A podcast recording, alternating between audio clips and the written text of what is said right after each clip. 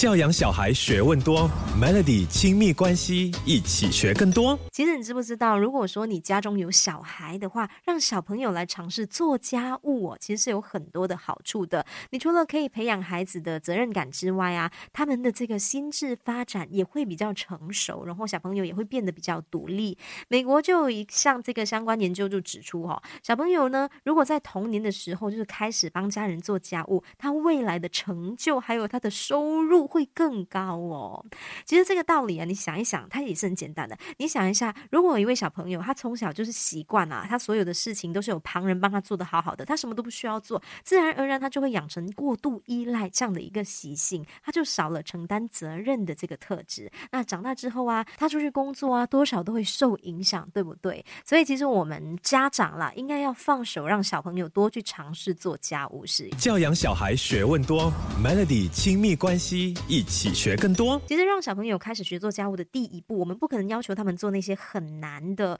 家务，像是你要他抹窗啦，你要他抹地，这是不太可能的。因为你要知道，抹窗就是要爬往高处爬的嘛，你又担心说这个动作对小朋友来说其实是有一点危险的。然后像是抹地，你又担心说他们站不稳啊，可能抹到一半很容易跌倒。所以呢，其实我们可以让小朋友从跟他们有关的一些事情做起，比如说收拾玩具啦，然后把鞋子排整齐啦，然后把尿。不给排整齐这些事情，再来你要让小朋友认为说，诶，做家务像是游戏一样，要去引起孩子学习的动机。那当他们的好奇心被触动的时候呢，他们就愿意去探索。儿童发展专家他们就建议小朋友两岁之后呢，就可以开始教他们做家务，因为这个阶段的孩子他们走路比较稳定了嘛，然后他们能够自主的控制动作，所以两岁正是教小朋友做家务正确的一个时机点。那你又知不知道，其实不同。年龄的孩子有适合他们做的家务的，比如说像是两岁的孩子，你可以让他练习收玩具，把玩具放在指定的玩具箱内。然后像是外出的时候呢，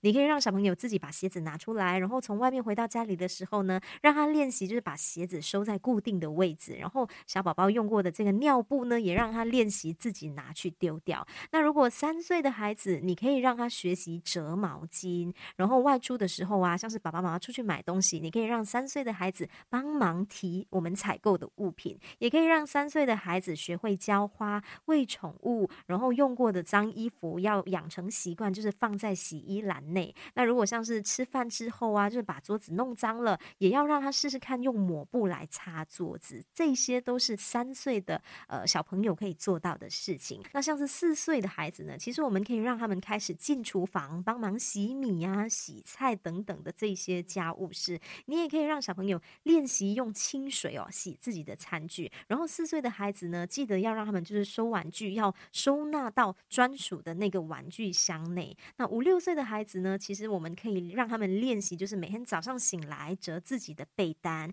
然后五六岁的孩子其实也可以开始，就是让他们学习扫地呀，用吸尘机吸地呀等等的这些家务事，也可以让他们就是去完成倒垃圾还有洗碗这些家务事。不过哈。其实我们在让小朋友就是学家务事的时候，可能一开始他们会做的不是太好，做的不是太理想。那这个时候呢，我们千万不要批评他们，也不要就是那种很凶的抢回来说：“哎呀，算了啦，我自己做了，你做这样慢，浪费我的时间。”千万不要这样做哈。我们应该要勇于的放手，让孩子去尝试家务事，然后爸爸妈妈也要呃，就是多给赞赏啦，给他们多多的鼓励。从小训练小朋友学做家事，长大之后也就成为我们爸爸妈妈的好帮手。